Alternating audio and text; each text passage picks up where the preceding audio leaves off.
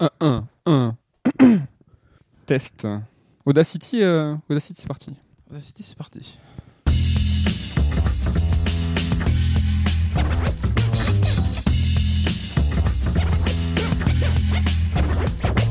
Check it out now. Yeah, check it out, yo. Yo, check it out now. Third strike, yo. Choice right. Bonjour à tous et bienvenue dans ce Third Strike numéro 15. Euh, Third Strike, euh, pour rappel, c'est euh, l'émission petite sœur de sœur d'émission, l'émission normalement où on est cool, on est décontracte, on boit des bières et on mange des pizzas, alors que là c'est pas du tout le cas. c'est vrai qu'on a rien prévu C'est un tout. peu le podcast de la décroissance. Euh, on boit pas, même pas d'eau, rien du tout. On est là que pour vous, pour vous parler des jeux de la rentrée, pour le, le bel Third Strike euh, retour de vacances pour ma part. Donc c'est un Third Strike ce mois-ci en deux parties. Donc euh, mon retour de vacances et toi, tu, tu files, Je pars en vacances euh, dès ce soir. Tu files ouais, te détendre et c'est euh, la seconde partie, ça sera à ton retour. Exactement. Où en fait, euh, donc vous connaissez le principe, hein, c'est pas de tunnel d'actu, euh, on part directement dans le corps et dans le cœur de l'émission. Où là, je te propose pour cette première partie de faire un fire bullet, où en fait on va se- s'échanger, euh, voilà nos ressentis sur les, les jeux qu'on a, on a pu jouer ou pu traiter euh, ces, derniers, ces derniers temps. Donc je vais avoir un petit euh, petit avantage pendant 15 jours, j'ai pu euh, m'adonner à plein plein plein de jeux. J'oublie de regarder devant moi parce que nous sommes filmés. Coucou. Alors pour ceux qui nous voient, euh, on n'est pas en direct, hein, mais mais il y a pas de déco, c'est Oui. normal, ça arrive. Donc on est dans nos nouveaux locaux, notre nouveau studio d'enregistrement. Exactement. Et qui est pas encore décoré vraiment comme il faut. Hein. Ouais, Donc, ouais. hop, discrètement, j'ai poussé un petit truc. J'espère que vous appréciez ce beau gris béton derrière nous. Ça fait, euh, ça fait très plaisir. on va le pimper, ce sera plus joli dans pas longtemps et qu'on aura un peu de monde pour nous aider là-dessus. euh. Yes, exactement. On va commencer ce Fire Bullet. Euh, donc, je t'annonce spoiler. euh, on va finir sur contrôle. Euh, Est-ce que tu as un premier jeu euh, euh, en tête euh, là de, ces, de la rentrée de cet été, un truc que tu as envie de traiter avant de partir euh, Est-ce que tu veux un petit programme On va parler de Blair Witch, de Blasphemous, Gear 5, Astral Chain et Control. Bah, je veux bien parler un peu de Gear 5 parce que je Ouais. sais que tu as eu l'occasion toi de le faire, de le finir. Ouais. Moi je viens juste de le commencer donc euh, sans on va pas spoiler évidemment mais j'a- j'arrive dans une zone qui a vocation à apporter un petit peu de nouveauté à la franchise. On peut parler un peu en détail de ce qu'est cette petite nouveauté. Est-ce qu'on peut pas? Allez, un peu monde ouvert Ouais, alors euh, dis-moi en plus parce que moi je viens juste d'arriver donc est-ce que enfin c'est ce qu'on nous vendait un petit peu le Gears de la nouveauté Ouais. avec un côté un peu plus monde ouvert mais euh, bon moi j'ai pas pu encore le, le tester là-dessus est-ce que Bon, calmons-nous. Déjà, Ouais. je, je pense que c'est le, le mot d'ordre, c'est la calmation. euh, ce qui est important de dire avant tout, c'est que Gears 5 est la suite directe de Gears 4. C'est Ouais. euh, vraiment ça, c'est très important au niveau du scénario, même si la mort, si tu as pu le voir, euh, essaye de nous remettre un peu en tête euh, le, le- Ouais, les un événements petit, passés. euh, previously on et tout et c'est Ouais. vrai que pour le coup j'avais zappé plein de trucs qui s'étaient passés mais bon sans être non plus des révélations fracassantes encore. hein. Et pour ceux qui ont vu la jaquette et qui s'attendent à jouer directement, donc la nana de l'aventure du groupe euh, qui est apparu depuis Gears 4, euh, c'est pas le cas à l'amorce. Et justement, c'est pour un petit reminder sur le sur l'épisode précédent, quoi. Mais justement, ce premier chapitre, je trouve qu'il fait un peu la transition entre les deux épisodes est assez euh, symptomatique, je trouve, de ce qui est devenu un peu Gears. Quoi, c'est que depuis que ça a été repris par Microsoft après euh, avoir euh, repris la licence chez Epic, qui était à la base développeur du jeu, Ouais. Donc qui est développé en ce moment par euh, Coalition. ouais, on sent qu'ils qu'ils tâtonnent un peu, qu'ils savent pas tellement où euh, conduire la série. Et on avait vu déjà dans le précédent épisode, ils faisaient, euh, ils mettaient en place une nouvelle, euh, enfin de nouveaux héros. En fait, c'était la génération suivante, celle qu'on avait déjà connue dans les premiers épisodes. Donc le fils de Marcus Phoenix et sa, de sa petite bande, sa nouvelle bande. En Ouais. fait. Et en fait, bah, comme un aveu un peu d'échec, on se rendait compte que dès les premières, enfin, je sais plus quel chapitre, mais assez rapidement, on faisait revenir les précédents héros, comme si bah, ils arrivaient à voir que leur héros n'était pas suffisamment bon ou développé et qu'ils pouvaient pas tenir sur leurs épaules une nouvelle aventure. On là- joue, euh, on joue ce fils qui va sauver le père en fait. Et là, on se rend compte dès l'épisode d'après que peut-être qu'ils ont euh, constaté que leur nouvel héros était pas si charismatique que ça. Moi, pour le coup, je le trouve un peu tête à claque. Et on a, euh, dès ce, la fin du chapitre 1, on change carrément de héros en fait. Bon, il lui arrive un truc, il est un peu plus badass. T'y arrivé ou pas? Je te spoil. Ouais, enfin, plus badass, ouais, il s'est coupé les cheveux quoi, mais euh, bon. Ouais, pour un le peu plus coup- quand même. Oui, Il est arrivé des, des, des problèmes. Il est arrivé a- des bricoles. Il a eu des bricoles. Mais euh, pour le coup, je trouve que, euh, à l'image un peu de ces héros-là qui savent pas trop trouver leur place et tout, j'ai l'impression que Microsoft il galère un petit peu à, à voir dans quelle euh, dans quelle voie en fait euh, conduire Gears. Ouais, c'est exactement ça. Moi, franchement, quand j'ai fini, donc là, j'ai fini Gear 5 et bah, au sortir de l'aventure, moi, j'ai kiffé en tant que jeu d'action, d'exutoire. Euh, et ce qui est super compliqué, et je pense que c'est la problématique aussi de Coalition, c'est de savoir en fait, euh, bah, tu vois le but en gros et le placement de ce Gear 5. Je m'explique, c'est est-ce qu'ils vont placer ce Gears 5 dans le, dans le sillon de ce qu'était Gears et surtout Gears 1, tu vois, vraiment à l'époque où il a été euh, une révolution du jeu de l'action, on peut, on peut le dire, avec euh, sa caméra embarquée, euh, tremblante, euh, tu sais, comment on appelle ça, les shaky cam, là. Ouais, ouais, ouais. Euh, on avait aussi ben, plusieurs systèmes assez révolutionnaires et super dynamiques, le rechargement de, de l'arme, un, un peu en... Puis ça avait démocratisé le cover system pour les TPS et qui a influencé toute une vague de Ouais. jeux d'action, enfin pendant des années, des années. Enfin, Ouais. Il y a un jeu, jeu qu'il avait fait juste à Kill Switch, il s'appelle ouais, qui switch. Euh, mais qui avait euh, pas fait grand bruit et donc c'est vraiment Gears qui avait mis euh, un petit peu euh, ça, ça sur le devant de la scène la claque graphique enfin Gears 1 à l'époque euh, ça avait vraiment été tu vois une, un truc super important donc ce Gears 5 qu'est-ce qu'il est? Tu vois et quand moi je l'ai pris ou quand les joueurs euh, s'y adonnent qu'est-ce qui qu'est-ce que t'as entre les mains? Est-ce que t'as une révolution graphique? Pas vraiment bien qu'il soit très très beau Il est quand même magnifique. C'est vrai que je trouve que Sur du les 4K, gens ouais, euh, One X, quand même. Après, c'est vrai qu'on est quand même assez équipé, donc on joue sur One X, donc déjà c'est pas le cas de tout le monde. On a aussi des télés, du matos son qui est un petit peu adapté. Et là, c'est vrai que quand j'ai joué, bon, j'ai fait quelques heures et je me suis quand même dit, putain, on est quand même face à du gros gros triple A qui tâche. Euh, c'est super beau, le son défonce et tout. Enfin, tu vois qu'il y a quand même les moyens. Et même, je trouve que niveau euh, direction artistique, je sais pas ce que t'en as pensé, on franchit un petit cap avec euh, une approche un peu plus originale et des décors un peu plus travaillés. Là, de ce que j'ai vu pour l'instant, je trouve ça un peu plus élégant et recherché que d'habitude. Ouais, et donc t'es arrivé dans ce fameux euh, début de monde ouvert où là il n'y a pas de spoil parce que c'est annoncé dans la version collector sur la jaquette et tout, c'est un monde, une, une région glacée. C'est Euh, un peu leur nouvel argument commercial pour vendre ce nouveau Gears avec la petite nouveauté qui va bien. Ouais, alors ça sera pas quelque chose qui va durer tout le jeu. Il y a une autre euh, zone qui va s'ouvrir après avec un autre, euh, un autre univers, une autre température. hein. Euh, il va se passer d'autres trucs, ça c'est assez intéressant, mais c'est pas, euh, bah, c'est pas foisonnant. Je peux vous, déjà vous dire qu'il y a le monde glacé, ce second monde, et, euh, et, on- et un petit truc, un petit truc à la fin où on revient sur nos pas, mais il n'y a pas euh, beaucoup, beaucoup d'univers. Après, comme, je, comme tu dis, je suis d'accord avec toi sur la direction artistique. Je trouve ça plus élégant, plus, plus travaillé. Mm. Toi, t'avais pas du tout apprécié ce qui t'est arrivé, ce qui s'était passé avec Gears 4, où en fait t'avais l'intégration de tout ce qui était CGU et tout, tout le versant en fait euh, mécanique, où en fait il ouais. y avait euh, des robots, euh, des robots géants. Ça, au niveau du gameplay sur Gears 4, moi j'avais trouvé ça assez euh, euh, culotté parce qu'il y a toute l'amorce du jeu de Gears 4 était justement sur ces robots, sur cette euh, nouvelle faction. Et en fait, c'était super étonnant. Ils avaient essayé avec une nouvelle bande de héros, euh, un des nouveaux euh, antagonistes, de dire bah, Gears, on va essayer de changer la donne. Et comme tu dis, comme un aveu d'échec, Marcus Phoenix revient et les Locustes reviennent. Oui, parce que, enfin, pour le coup, c'est, tu vois, c'est 5 ils essaient de faire évoluer la série et ça c'est cool d'avoir des nouveaux ennemis, comme tu l'as dit, les robots tout ça. Mais le truc, c'est que ça marchait pas tellement, je trouve. Oui. On perdait un peu. Enfin, moi, les premières parties, enfin, Gears 4, je l'ai fait, j'avais trouvé plutôt correct, mais j'en gardais pas un souvenir impérissable. tu vois, Moi, j'avais euh, j'avais aimé l'audace, moi, de, de cette envie de faire autre chose ouais. euh, avec euh, je sais pas si vous vous souvenez il y avait tout un système où en fait on c'était pas du, euh, du tower defense mais on pouvait placer des pièges pour faire arriver justement ces locustes Ouais. Pour contrer l'arrivée de ces locustes il y avait des phases où on contrôlait euh, des grands titans enfin pas des grands titans euh, mais euh, des, des robots géants Ouais, des robots géants, t'as même un petit clin d'œil au moment, on le remontre et tout. ouais Donc voit, là- mais c'est on voit qu'ils tâtonnent en fait et que enfin pour moi, tu vois qu'on parle de la fameuse génération ce qu'on appelait next gen qu'on la PS3 3.6, Xbox ouais. 360, pour moi, c'est Gears et Assassin, c'est les deux jeux qui sont les porte-étendards de ça qui ont pour moi montré un cap ce que les nouvelles consoles pouvaient apporter et qui sont super emblématiques de ce de cette next gen en fait. Et là, je trouve que Gears, je sais pas ce que t'en penses, le jeu est sorti il y a une semaine, j'ai l'impression qu'il sort dans un anonymat assez euh, complet. Je vois personne en parler, y jouer ou s'extasier dessus quoi, sur quoi que ce soit. Et en fait, ouais, les tests sont timides euh.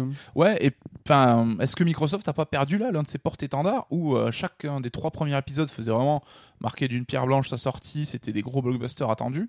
Et là, j'ai l'impression que la licence Gears, elle a beaucoup perdu de son attrait. Faut dire, comme on l'a dit, que ça a initié le genre du cover, euh, du cover shooter Et- et qui a été tellement repris qu'on a peut-être un peu marre aussi. Et là, je trouve qu'elle cherche un peu sa voix, la série. Et, euh, Et Gears 1 portait avec lui, et ça, ouais, je retombe sur mes pieds par rapport à mon analogie tout à l'heure, où va Gears 5 par rapport à ce Gears 1, il portait avec lui aussi tout le versant multi qui nous nous intéresse pas du tout. ouais, Mais il y avait le mode Horde ouais. à l'époque qui a vraiment fait grand bruit, tout le monde a surkiffé. Là, euh, les quelques fans que je vois sur ma TL, tout ça, sur le multi, euh, sont euh, pas super convaincus parce que je crois que ça marche pas trop. Enfin, en tout cas, là sur le sur Ils le- ont rajouté encore un nouveau mode hein, qui s'appelle, je crois, Fuite, euh, donc euh, qui essaie d'apporter encore quelque chose euh, au schmilblick.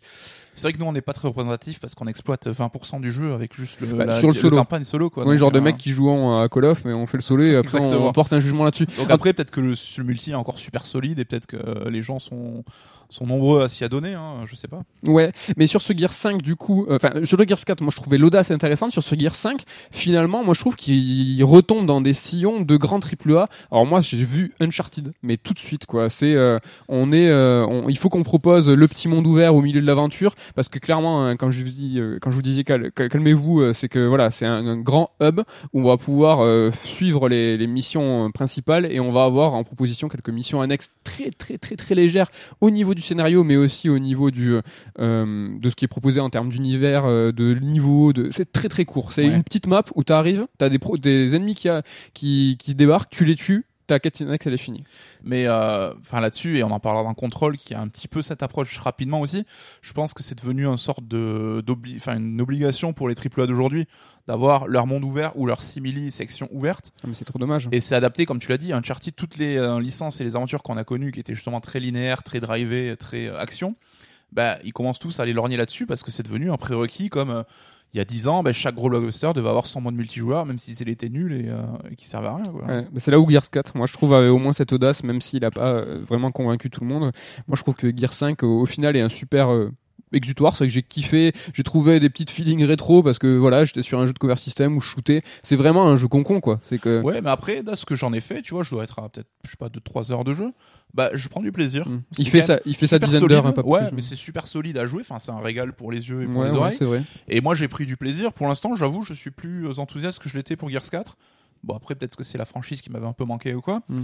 Mais je prends du plaisir. 2016, mais, hein, euh, si je dis pas de conneries sur euh, Gears 4. Donc, tu vois, des Gears, ça, ça reste pas Halo, tu vois, c'est euh, Halo, je dis n'importe quoi, euh, Call of, où euh, tu vois, euh, année après année, ils doivent se demander sur leur positionnement. Qu'est-ce qu'on Ouais. fait? Est-ce qu'on va pas faire de solo? On fait du solo? Qu'est-ce qu'on révolutionne? Qu'est-ce qu'on avance? Qu'est-ce qu'on retire? Là, Gears, tu vois, entre le Gears 4 et le Gears 5, ils sont en fait revenus. Pour moi, ils ont fait un step back. Ils sont et on, c'est dommage. Mais il est un peu confronté à ce dilemme qu'avait connu la série God of War où on a eu une trilogie d'épisodes qui cartonnaient. On a vu un épisode intermédiaire dans les deux cas, donc Ascension sur God of War et Judgment sur Gears. C'était un peu l'épisode pour patienter en attendant la next gen. Ouais. Et là où God of War a su se réinventer et reconquérir son public avec une nouvelle approche et à plein de niveaux, hein, beaucoup plus mature, au niveau changement du gameplay, etc. On sent que Gears, ben, avec le 4, ils ont été trop frileux pour ça, donc ils sont pas allés au bout de la démarche. D'ailleurs, il avait été présenté comme s'appelant Gears 4, puis finalement ils sont revenus en arrière, Gears of War 4, Ouais. peut-être qu'ils sont un peu chiés dessus. Là, tu sens qu'ils ont voulu y aller un peu plus franco, donc avec cette nouvelle approche, il s'appelle vraiment Gears 5 pour le coup, mais euh, c'est pas encore ça, quoi. Et c'est con parce qu'on on lui pète un peu du sucre sur le dos, alors que ça reste quand même un putain de bon jeu efficace, quoi. Voilà, ouais, c'est ça. Donc c'est Et juste pour rebondir à ce que tu disais tout à l'heure sur le retentissement, euh, j'ai lu tout à, tout à l'heure les chiffres comme quoi euh, c'était hyper compliqué de pouvoir jauger les niveaux de vente des Gears. Je sais pas si tu as vu la news passer, euh, où en fait il était vendu 5 fois moins que Gears 3 en physique. Il avait subi une, une, je sais pas, une attrition de 25% par rapport au précédent. Et enfin, le plus gros changement, il faut dire qu'il est dispo Game Pass. c'est ça l'effet Game Pass qui est quand même enfin si t'as le Game Pass ce qui est notre cas c'est quand même une- un putain d'apport au catalogue. Tu dis putain ok j'ai un triple A Day One euh, que je peux jouer et tout. Mais c'est vrai que ça rend euh, du coup bah, l'appréhension du son succès potentiel ou pas euh, Ouais, mais est-ce que c'est pas une quelque chose qui est nouveau pour le jeu vidéo de pouvoir jouer à, au nouveau AAA porte-étendard d'un constructeur, donc là en l'occurrence Microsoft, Mm.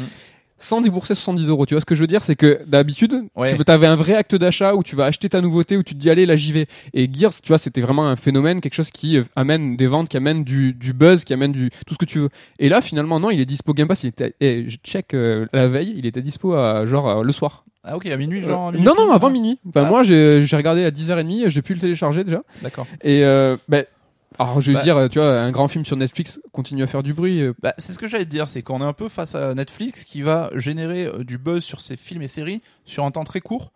Sur 2-3 jours, bah, bam, t'as Casa des Papel qui sort, tout le monde en parle et tout, puis bam, on passe direct à autre chose. Oui. Et eux vont t'alimenter avec. C'est tout le pari que fait Microsoft de reproduire ce modèle Netflix, c'est d'avoir. C'est pour ça qu'ils ont acheté tous leurs studios, c'est pour avoir des jeux très régulièrement. Et que au lieu d'avoir le mec qui aura acheté son triple A, 3, 3 triple A dans l'année, 70 balles, c'est qu'un mec qui va rester abonné tout le temps et euh, qui sera alimenté en contenu. Mais finalement, on a une sorte de dilution de, de, de l'effet massu qu'aurait dû être la sortie d'un tel jeu.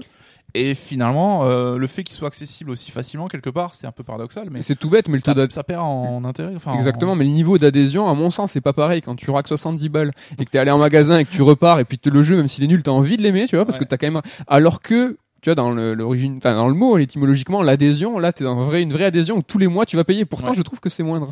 Ouais, mais après, ça va avec euh, des avantages aussi de Game Pass où tu vas essayer des jeux que tu n'aurais jamais acheté. Et qui du coup ils vont kiffer. Tu en parlais d'Outer Wilds, euh, machin, on parlait de Descenders, je vais enfin, c'est t'aurais Spire, jamais-. Ouais, donc il y a quand même de des vertus. Enfin, moi je trouve que c'est un système que j'apprécie quand même. Pas Game mal. Pass, tuerie. Ouais, mais euh, après, il faudra voir si les éditeurs et les déconstructeurs s'y retrouveront euh, in fine, quoi. Ouais. Donc euh, voilà, Gear 5, euh, c'est cool, mais euh, on attendait peut-être un petit peu Ouais, plus. efficace, mais vous savez où vous mettez les pieds, quoi. Voilà, c'est ça. Pas de surprise. On passe. On passe à quoi? Qu'est-ce que tu veux? Tu veux, moi je peux te faire un petit fire bullet sur euh, Blair Witch rapidement pour euh, Ouais. te dire que c'est un petit jeu d'horreur sympa euh, qui fait 4-5 heures, qui est dispo Game Pass, pareil, donc toujours l'avantage de pouvoir tester comme tu dis ces, ces Ouais. jeux. Et en plus, je crois que c'est une exclue euh, PC Microsoft, non si Ouais, c'est ça. C'est développé Bluebird Team. Ouais. Alors moi, c'est un jeu que j'attends énormément parce que c'est les devs qui ont fait Observer, dont j'ai déjà parlé ici, et que j'avais vraiment, vraiment, vraiment adoré. Et là, du coup, j'étais assez curieux et en... je voulais avoir ton avis sur est-ce que ça vaut le coup de se lancer l'aventure ou pas? Bah, pareil, moi Observer il m'a tué, j'ai pas fait Layers of Fears 1 et 2 mais euh, ils avaient quand même très très bonne réputation. Et c'est des gens, enfin en tout cas moi sur Observer qui m'avait bouleversé parce qu'il m'avait mis mal à l'aise euh, physiquement, euh, mal à la tête, mal au ventre, c'était vraiment et c'est des gens en tout cas sur Observer, c'est tu mets un pied dans le jeu, tu sais pas comment ça va se passer, t'as une déconstruction du titre, de la narration, du graphisme. Et là euh, sur un postulat comme Blair Witch où voilà, là on joue un ancien flic qui va enquêter sur la disparition d'un enfant, très classique hein. Et euh, voilà, qu'est-ce que ça donne? Euh, J'ai trouvé les tests assez durs, euh, mais voilà, moi j'ai eu euh, le jeu, euh, on va dire gratos parce que t'étais sur le Game Pass, t'as pas cet acte d'achat, donc Ouais. t'as vraiment des attentes qui sont, on va dire, moindres. Ouais, t'es peut-être plus tolérant. euh. Ah ouais, mais carrément. Franchement, euh, carrément. Et en fait, j'ai trouvé ça très sympa. Donc, euh, dans le premier versant où t'as vraiment euh, le côté balade en forêt, moi j'ai trouvé ça euh, super sympa. C'est assez déceptif parce que bah, plus t'avances dans le jeu, justement, euh, ça reste, ça devient très linéaire. Euh, t'as un, un aspect du gameplay qui est très sympa où en fait tu vas retrouver des cassettes donc là où t'as Ouais. un petit pont avec justement Blair Witch et tu vas diffuser des casquettes des cassettes des casquettes des, sur euh, sur ton caméscope et en fait euh, euh, c'est des c'est des bandes vidéo qui, qui correspondent à des anciens moments du jeu enfin anciens moments passés Ouais. et en fait en fonction de ce que tu vois à l'écran tu vas pouvoir débloquer des choses dans la ré- dans ta réalité donc une porte fermée bah, qui devient ouverte dans la vidéo devient ouverte dans dans ton jeu Ok, donc Ça un petit peut truc être- magique, le caméscope magique. Ouais, c'est ça. Donc moi j'ai trouvé ça assez sympa. J'ai le, côté euh, forêt. Alors t'as un chien. Alors moi ça a été euh, ma grosse flippette, c'est que il lui arrive quelque chose. Donc euh, en fait t'as as une tu peux lui donner des ordres, tu peux Ouais. le caresser, tu peux dire reste ici. Alors moi il a, il est, j'ai dit tout le temps de rester à côté de moi. Il était flippé qu'il arrive quelque chose. ah ouais, en moi je flippais qu'il lui arrivait quelque chose, donc je lui ai pas du tout dit va en éclaireur pour me rassurer. Alors moi c'était non non, tu restes à côté et tu tu Tu bouges pas, tu vas derrière moi, c'est moi qui te protège. Ouais, ouais. Et en fait, il y a ce qui est un peu pénible et je pense qu'on lui a reproché le plus, c'est que son côté confrontation est un peu aléatoire dans le sens où tu es en FPS et en fait, tu vas euh, te confronter à des ennemis qui sont euh, invisibles et euh, qu'on va devoir tuer avec euh, une lampe torche façon Alan Wake. Et, et en fait, c'est compliqué comme t'es pas en TPS, tu peux pas tourner autour de ton personnage avec la caméra, c'est à toi de tourner. Mm. Dans le chien qui peut t'indiquer un peu où ils sont en, en aboyant. Euh, voilà, c'est vraiment pas ouf au global. Mais, euh, l'ambiance.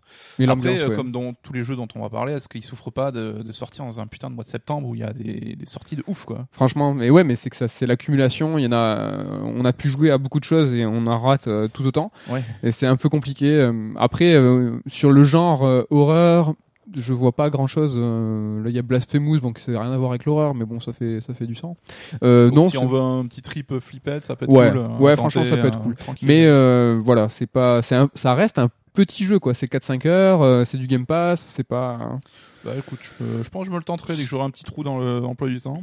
Ouais, si jamais. Est-ce qu'il y a un autre jeu euh, Parce que moi j'aimerais bien faire le- l'enchaînement Astral Chain et Control parce que j'y vois des. Ouais. euh, Sinon, moi je te parle de Blasphemous. Sinon, tu me dis si t'as un jeu. Ah. Alors non, non, j'ai pas refait d'autres jeux, mais je veux bien que tu me parles de Blasphemous parce Ouais. que c'est un jeu intrigant et qui est sorti presque de nulle part, hein, même si on a entendu parler. il y a eu un Kickstarter il y a 3 ans. Ouais, voilà, donc qui ceux avait- qui suivent vraiment la, la scène indé et tout, évidemment, il avait dans le collimateur. Ils avaient demandé un 50 000 en gold, je crois qu'ils en ont eu plus de 300, donc ça a été un beau succès. Ouais. Euh, donc là, on est face à un Castlevania-like euh, pur jus euh, mixé à Dark Souls. Donc là, je vais pouvoir en choquer déjà certains. Ce qui est intéressant, et on en parlait tout à l'heure, c'est qu'en ce moment, c'est assez compliqué, euh, peut-être un brin mal vu, de dire que des jeux sont euh, inspirés de Dark Souls. Ouais, il y a une sorte d'omerta des journalistes, genre c'est un peu euh, ah, on va pas utiliser cette expression galvaudée. euh, alors, Darksolisation. on- Ouais, alors que là où on est d'accord, c'est que enfin, faut pas le donner à toutes les sauces, mais quand c'est justifié comme c'est le cas dans Blasphemous, bah évidemment qu'il faut le citer quoi. Ouais. Parce que là, l'emprunt, il est pas, euh, simplement, euh, c'est pas du clin d'œil quoi. On n'est Oui. pas là pour dire, euh, tu vois par exemple quand tu trouves un objet, euh, t'as un petit rond euh, qui fait penser. Alors pour ceux qui sont euh, filmés au logo de Dark Souls 3, hein, ça c'est ça ça pourrait être un clin d'œil qui pourrait nous faire dire ah cet emprunt Dark Souls. Et là oui ça serait abusif si avec ça, mais euh, ça va bien bien bien au-delà au niveau du gameplay. On est sur un Castlevania, mais pour ce qui est euh, du reste, on a vraiment des beaux emprunts Dark Souls. Exemple tout bête sans vous spoiler parce qu'il y a vraiment pas mal de surprises et c'est très très intéressant. Mais euh, tu joues euh, donc le personnage que tu joues c'est un pénitent Ouais. et en fait euh, quand tu euh, quand tu commences le jeu tu te lèves parmi euh, un tas de, de, de cadavres qui sont des, des, pénitents aussi peu, ouais. et c'est un principe propre au Dark Souls, c'est-à-dire que tu as un personnage qui est anonyme, qui est lambda et qui va se sortir de sa condition pour être entre guillemets l'élu ou justement ne pas être l'élu parce que c'est l'un parmi tant d'autres. Et là, c'est exactement ça et c'est pour vous montrer à quel point en fait le les voilà ce qui a été trouvé dans Dark Souls, c'est son cœur, c'est sa source, c'est euh, ce genre de petits trucs. Et surtout qu'on, si dis pas de bêtises, on affronte un boss direct quoi. Le, premier ennemi, c'est un, la Dark Souls aussi. euh, Mais voilà. un peu costaud. euh. Et donc après le jeu, il est punitif, il est exigeant. Donc là, ça serait con de dire que c'est Dark Souls, c'est un jeu rétro. Euh, en revanche, je trouve qu'il est- plus compliqué qu'un Castlevania, c'est-à-dire que t'as pas, t'as moins de moyens de, tu peux te remettre de la vie avec des fioles, euh, tout ça, mais c'est vraiment, c'est très très punitif. Quoi. Ouais, Faut vraiment faire pas gaffe. des cuisses de poulet dans les décors comme Non, dans non, non. Castlevania ou quoi. Pas du tout, t'as la même arme pendant tout le jeu, t'as quel- t'as t'as quelques pouvoirs, donc t'as des menus qui sont très riches avec plusieurs euh, personnifications, ça c'est super super sympa. Donc moi je l'ai fini, euh, t'as une fin à 100% là que j'ai pas pu faire euh, parce que euh, il y a vraiment beaucoup de secrets, beaucoup d'objets à trouver. Euh, ce qui est super mortel avec Blasphemous c'est son univers, donc qui se passe dans une Espagne fantasmée ou enfin fantasmée je sais pas pour qui, mais imaginaire où en fait vraiment le catholicisme est parti en, en couille et euh, tout est basé sur euh, la rédemption, le pardon, la souffrance. Ouais, euh, c'est l'Inquisition avec tous les potards possédés, Voilà. poussés à fond quoi. c'est Ouais. tout est à balle, ils sont allés très très loin dans ce qui est gore, dégueu, malsain. Donc vraiment c'est ça qui est important, c'est que c'est malsain. T'as des, je peux vous le dire parce que ça a été balancé, des boss avec des bébés géants qui chialent. C'est dommage parce qu'il arrive assez tard ce boss et c'est con parce qu'il a été montré très rapidement. Moi, j'avoue, c'est un peu ce côté malsain qui ferait que je vais pas y jouer forcément, parce que c'est que c'est pas ma cam ce genre de jeu. Mais je suis euh, effaré devant l'ingéniosité et le design des ennemis. Ah Même les ennemis le plus con, le plus basique, ils ont tous un design de ouf et qui veut dire quelque chose par rapport au contexte du jeu, par rapport à justement ce rapport à la religion, à la souffrance, euh, etc. Oh, pardon? Au pardon. Et euh, du coup, ouais, t'es baigné dans une ambiance, mais euh, j'ai rarement vu un truc aussi dépressif. euh. Ah ouais, mais euh, le jeu s'appelle Blasphemous quoi. Ça, ça part en blasphème euh, toutes les 30 secondes. Enfin, Ouais. c'est- c'est c'est exactement le Et principe. ton épée s'appelle Mea culpa, je crois. Mais à culpa, ouais. Et puis il faut savoir qu'en Espagne ils sont tendus. hein. Il n'y a pas eu encore de, de, de scission entre la religion et l'État, donc. Euh, Et je suis c'est- étonné qu'il n'y ait pas eu de shitstorm sur ce jeu, genre même de la part des journalistes ricains, où tu vois, les États-Unis ont quand même un rapport à la religion qui est un peu différent du nôtre et qui est un peu plus. euh, euh, qui est plus euh, proche, enfin qui. Ouais. ouais. De toute façon, eux, c'est ou des gros puritains ou des gros bourrins. Donc, Ouais, euh, et je suis étonné qu'on n'ait pas euh, hurlé euh, aux hérétiques. Au blasphème alors- Ouais, alors parce que c'est- le jeu est passé un peu inaperçu, peut-être. Pour Ouais. le coup, ils ont réussi leur coup hein, pour un jeu qui s'appelle Blasphemous. Mais... Ah mais non, mais c'est clairement ça. Mais je, je, vous- alors celui-là, je vous le conseille vraiment, vraiment. Juste une question, Ouais. euh, je te dis, moi je vais peut-être pas y jouer, mais il y a un truc qui j'ai lu et vu qui me qui me Rebute Ouais, me rebute un peu, c'est que le côté plateforme a l'air assez pointu, exigeant, et parfois avec des petits soucis au niveau des accroches, au niveau euh, de la gestion des sauts. Ah, tu etc. peux crever au pixel et surtout, ce qui est pénible, c'est que les pics, donc euh, à l'ancienne, hein, te one, One shot. shot de ouf. quoi. Et euh, ce qui est assez pénible aussi, c'est que quand les ennemis te frappent, tu peux avoir un, recul. Donc je voulais pas préciser, mais en fait il y a une touche de contre euh, où en fait tu peux parader ou contrer. Et les, les, les, les ennemis qui frappent très fort, en fait, tu as vraiment un gros mouvement de recul. Ouais. Et le jeu en joue et s'en amuse. euh, des fois, te fait euh, justement prendre des coups très puissants, te fait partir en, dans le vide, te fait tomber. euh, Ouais, c'est du Castlevania 1 ou du genre du Megaman, enfin du truc à l'ancienne. ouais, c'est ça. Après, Est-ce que c'est quand même carré la plateforme ou t'as des petites frustrations de maniabilité de... J'ai pas eu de frustration, mais j'ai eu des pétages de câbles. Ouais. C'est-à-dire que vraiment, des fois, euh, il y a des passages qui sont très très très compliqués. Et euh, là, ouais, t'as beau dire, euh, c'est pénible. Enfin, Ouais. c'est long. Ok, Je sais pas si j'y jouerai, mais en tout cas, rien que mater une vidéo si vous en avez pas vu, c'est euh, assez ouf. Quoi. Ouais. Et essayez vraiment de, de, de trouver ces emprunts. Quand je parlais de Dark Souls tout à l'heure, ils, ils sont vraiment hyper nombreux. Euh, par exemple, quand tu meurs, tu vas rechercher. euh, donc là, ce n'est pas ta vie, ce n'est pas euh, ton expérience, c'est euh, ta barre de magie. Et en fait, là, vraiment, c'est qu'ils ont ils ont fait ça euh, pour le geste parce que finalement, ta magie, jusqu'à très tard dans le jeu, sert pas à grand chose Ouais. parce que les pouvoirs sont très pas, sont très peu puissants. T'en as vraiment en, en très faible nombre. C'est qu'à la vraiment sur le endgame où tu commences à multiplier les, les- justement les pouvoirs qui sont utiles et justement c'est un stress qui te mettent en te disant t'es mort. euh, en fait, tu peux t'en foutre. euh, oui, euh, t'as des statues un peu partout. Mais il est, il est contraignant. Par exemple, des téléporteurs dans Castlevania, t'en as un, une dans, un dans chaque zone quasiment. Là, t'en as cinq dans tout le jeu. ouais. Et donc des fois, t'as vraiment des longs passages à, où tu Beaucoup d'allers-retours, T'as des euh, allers-retours, tu dois arpenter. Le, le côté en- aussi euh, géographie, comment dire, plutôt euh, level design. Euh, là, on pourrait dire oui, non, mais c'est du Castlevania où t'as tous les, les mondes, en fait, euh, les univers qui sont interconnectés. Mm. Mais la façon dont ils sont interconnectés, tu me feras pas croire que c'est pas du, c'est pas un emprunt aux Souls. Ouais. Sur la Avec porte que t'avais pas raccourcis, calculé. Ah putain, mais oui, mais finalement, je suis là avec l'ascenseur qui te fait traverser tout. Voilà. Ça, c'est. mais le- dans le côté graphique, tu vois, les cinématiques avec leur aplat de couleurs et l'animation un peu bizarre, ça me fait trop penser à Another World de l'époque. Je trouve le sorte de grain, enfin chelou. ouais, ouais. euh, Mais les animations tu fais bien en parler, elles sont superbes. Chaque ennemi, si je dis pas de bêtises, euh, a un, un finish animation move. de mise à mort. Ouais, donc ça arrive pas souvent, hein, c'est pas systématique, c'est de temps en temps ça, ça pop ou alors euh, j'ai pas compris quand ça a popé, mais euh, elles sont super travaillées, très très gore. Mais vraiment, ouais, Forcément. c'est le, c'est gros gros coup de cœur hein, sur Blasphemous. Si vous aimez Castlevania ou si vous aimez Dark Souls, n'hésitez absolument pas. Euh, ben, je crois que le Fire Bullet continue. On a dit qu'on finissait sur contrôle. Et donc tu nous parler un peu d'Astral Chain, c'est ça? Ouais, c'est ça. Donc, le jeu euh, de Platinum Games sorti sur Switch et euh, c'est un peu le jeu mis surprise de Platinum hein, parce qu'on attendait tous Bayo 3 et ils ont lancé ce jeu il y a pas si longtemps en fait, il arrive très très vite. Hmm. Et c'est vrai que euh, est-ce que il est au niveau ou est-ce que c'est un de ces projets bis que Platinum peut faire parfois.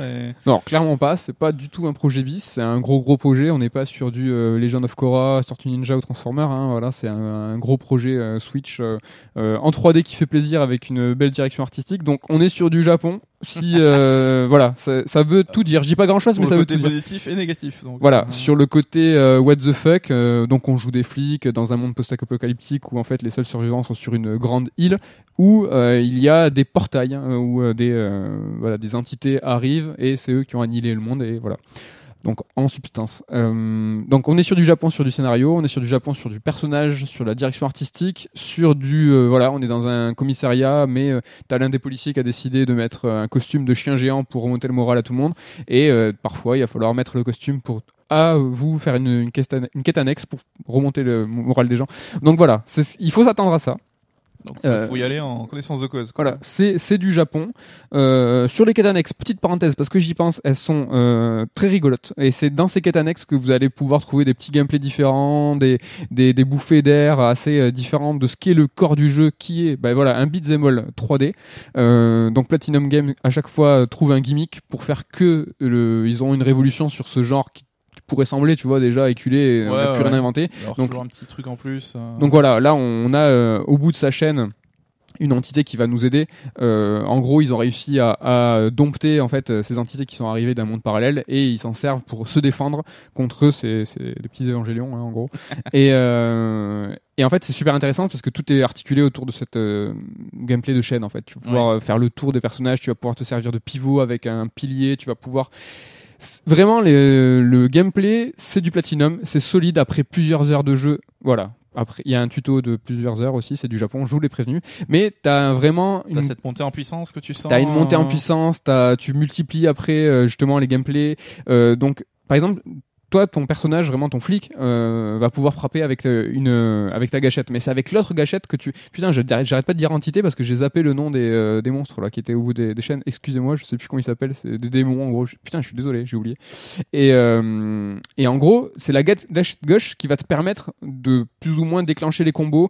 Et en fait, t'as vraiment une- presque une asymétrie entre ce que tu joues euh, entre, euh, et euh, ce que tu peux faire. Un peu comme Brother, le jeu indé où chaque personnage se contrôlait. euh, Ouais, bah, euh, par exemple dans les phases de plateforme qui peuvent être un peu pénibles où tu vas justement avec le stick droit contrôler ton personnage, le stick gauche gérer le, le démon et en fait avec le démon quand tu vas aller par exemple au-delà d'un ravin va pouvoir permettre de, de te téléporter. Et en fait au début franchement tu te mélanges les crayons, c'est tout le temps tout le temps. C'est assez assez pénible. Mais euh, voilà, en fonction de ce que vous cherchez, en, fonction de ce que vous aimez, Astral Chain peut vraiment être euh, bah, quelque chose qui peut, qui peut vous plaire. Et euh, ces quêtes annexes, du coup, t'en parlais, elles sont quand même. euh, Enfin, tu peux passer complètement à côté si t'as pas envie de te faire chier. Ouais, ou- ouais, ouais, complètement. Et ça apporte quand même une plus-value, tu trouves Ben moi j'ai trouvé euh, j'ai trouvé des moments très drôles, j'ai trouvé des gameplays euh, presque tu vois qui pourraient te faire penser à du RPG, c'est-à-dire qui ont rien à voir avec le gameplay core du jeu. Ouais, ça Et- fait respirer un petit peu Ouais. entre deux bourrinages. euh. Donc voilà, t'as as des phases de bourrinage, t'as des phases un peu un petit peu avec des hubs, alors, absolument pas dans le monde ouvert, hein, euh, avec des hubs où justement tu vas avoir des phases d'enquête où là en fait tu vas t'es un flic hein, où tu vas devoir euh, gérer euh, justement euh, ben, de la discussion, tu vas devoir parler aux passants. Alors c'est du Shenmue like où en fait t'as une t'as une voilà une, une, une quête où en fait tu vas devoir questionner tout le monde, tu vas récolter des, indices et en fait à la fin c'est super marrant, ça change de personnage mais t'as euh, ton confrère, le flic, ton supérieur qui va te dire et qui va te poser des questions genre est-ce que tu as bien compris euh, tout ce que tous les indices que tu as récoltés Et en fait, tu vas avoir un menu et en, en fonction des questions qu'il te pose, tu vas devoir répondre de façon juste euh, à ces questions. Et en fait, ça va résumer l'enquête que tu viens de résoudre. D'accord. Donc ça c'est c'est c'est rigolo, ça fait aussi une respiration, c'est beaucoup de respiration dans un beat'em. Un jeu qui respire. Ça fait un jeu qui respire. Et en fait, ce qui est super marrant, et c'est pour ça que je voulais enchaîner les deux entre euh, Astral Chain et, et Control, c'est que j'ai eu un sentiment super contradictoire. Moi, j'ai commencé à jouer à Control, euh, j'ai joué les deux premières heures. Bizarrement, je crois que je suis le seul Français, voire au monde, qui n'a pas accroché à Control, mais je vais lui donner une seconde chance et Coucou va me donner envie de, de m'y remettre. Mais c'est super marrant parce que j'ai enchaîné avec Astral Chain et j'ai accroché. Et c'est super marrant parce que ils sont, j'ai trouvé des, des similarités. Déjà, euh, il y a un monde parallèle d'un contrôle, euh, un monde astral ou qui est fait tout de rouge un peu. Et dans Ouais. Astral Chain, c'est pareil. T'as vraiment un monde, donc justement ce monde euh, où viennent ces entités est tout rouge. Le monde astral. Exactement ça. Et tout rouge aussi. J'ai trouvé euh, première similarité. C'est un truc de, un truc de ouf. Euh, les deux euh, sont. Enfin, moi j'ai trouvé qu'Astral Chain, euh, c'est dommage qu'il soit pas un monde ouvert, alors que Control est un monde un peu, un peu un monde un micro, un, un peu un Metroid euh, like où en fait tu vas devoir, tu peux aller où, où tu veux et puis Ouais. tu vas te, te débloquer. Astral Chain c'est pas le cas et je trouvais ça dommage.